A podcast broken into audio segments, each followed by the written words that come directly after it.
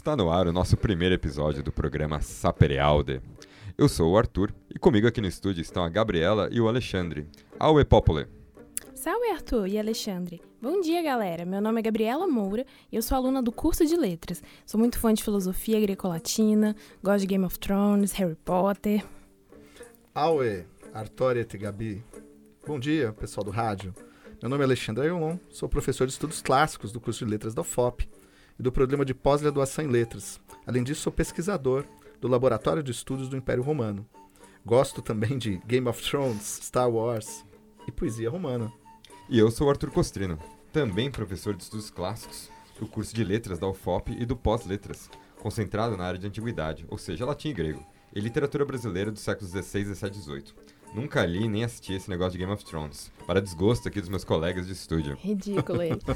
e nem Harry Potter, mas eu amo poesia antiga, filosofia, Star Trek, dentre outras coisas. Como nossos ouvintes já imaginam, nosso programa veio para tirar o véu da antiguidade. Colocar diante dos nossos olhos algumas coisas que o tempo cobriu de areia. Gabi, qual é o nome do nosso programa mesmo? Saperealdertu, que significa ousar saber ou atreva-se a conhecer. É uma frase do poeta romano Horácio. Sabe aquele do Carpe Diem? Uhum. O mesmo, tirada da carta 2 do livro 1 das cartas que ele escreveu. Nesse texto, ele diz: De medium facti quid coepti habet saperealde. Ou seja, aquele que começou já tem metade da obra, ouse saber. Essa frase foi muito utilizada durante o Iluminismo, principalmente porque o filósofo Immanuel Kant a usou no ensaio que é Iluminismo, em que ele defendia o uso da razão, do conhecimento na política e nas esferas públicas. Poxa vida, hein? Você tá bem no latim, Gabi? Esmerilhando aí no latim. Muito bem. Horácio estaria orgulhoso de você. Imagina. Nosso programa vai procurar trazer algumas curiosidades e conhecimentos do mundo antigo, Grécia, Roma, Egito, etc. Para que a gente ouse conhecer esse mundo do qual herdamos tanto, mas do qual pouco falamos. Né? Um mundo ao mesmo tempo tão familiar quanto distante de nós.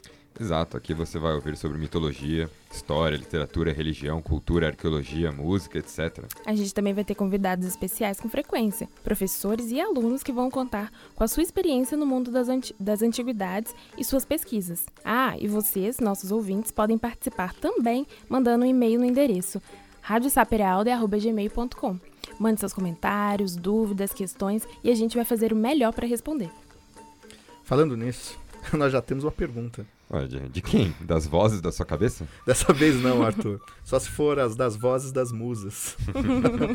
Enfim, a Pristina Púplia, do Jardim das Belezas, quer saber.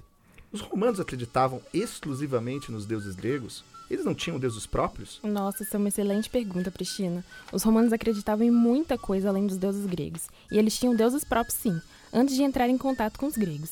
Mas acho que depende um pouco da época que estamos falando, não? Afinal, os romanos começaram a colocar suas asinhas de fora uns 800 anos antes de Cristo e ainda estavam em pleno vapor uns 400 anos depois de Cristo. Ou seja, se a gente contar apenas a parte ocidental do Império Romano, eles estavam andando por boa parte do mundo conhecido é, por pelo menos uns 1.200 anos. É verdade, Gabi. E a gente sabe que muita coisa muda em 1.200 anos. Nesse tempo todo, até Júpiter perde seu poder. Calma, Júpiter. A culpa não é minha, eu não falei por mal. Você e sua boca grande, Arthur. Você tem que aprender a ser mais pio. Tô tentando. Aliás, talvez a principal crença dos romanos não fosse nos deuses gregos ou egípcios ou celtas, mas sim na deusa da família. E isso tem a ver com aquela arquitetura de uma casa romana. É isso mesmo, Gabi. É verdade.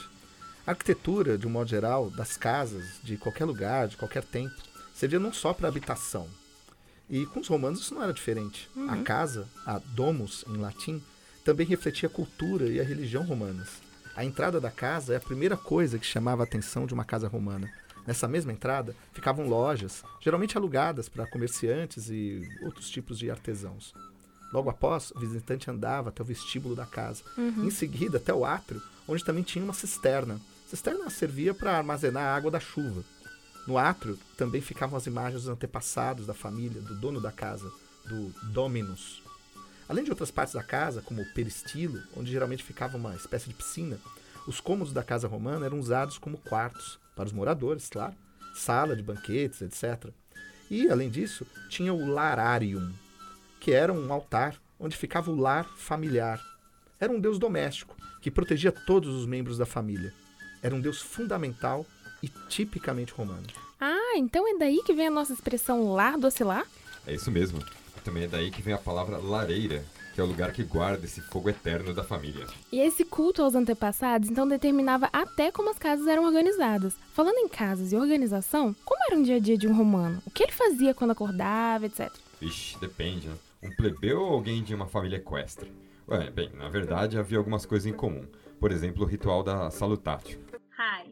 Ah, ah peraí, o que, que, foi isso? Alguém ouviu alguma coisa? Hum? Não, não, não. Devem ser as vozes na sua cabeça. Ah, talvez. Enfim, é, a salutatio é um ritual que acontecia todas as manhãs durante o período da República e boa parte do período do Império Romano. Esse ritual dependia da relação entre o cliente e o patronos, certo? Então, a sociedade uhum. romana era organizada de uma forma que as pessoas mais pobres, elas dependiam né, de um patronos. Esse patronos, que era um romano mais rico, né, de mais posses, ele então é, oferecia sua proteção e sua, é, seus serviços, às vezes, de orador para proteger essas pessoas. Uhum. Né? E aí, todo dia de manhã, esses romanos, é, os clientes, eles iam até a casa do patronos e faziam o ritual da salutatio, né? faziam um oi.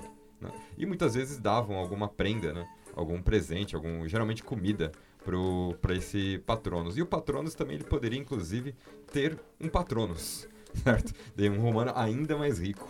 Tá? Então você vê, né? Que esquisito. Nossa, é bem diferente do nosso dia a dia. Nossos sistemas de crença, de produtividade são bem outros. São mesmo. Mas isso vai ser assunto para outro momento, pois, como vocês sabem, né? Tempos fugit. Que pena, mas voltaremos em breve. Enquanto a gente não volta, vocês podem acompanhar a gente no Instagram. É saprealde, aude, A-U-D-E, do jeito que fala. E vocês também podem mandar perguntas para lá e para o nosso e-mail, que é rádiosaperealder, tudo junto, arroba gmail.com. É isso aí.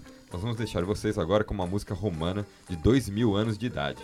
Essa música é uma reconstrução do grupo italiano Sinaulia, especialista em música antiga. No futuro, mais pra frente, em algum outro programa, a gente vai falar mais de música e de como a gente consegue ouvir essas peças tão antigas.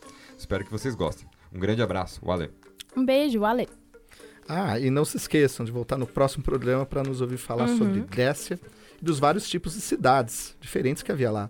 Wale, galera, e até breve.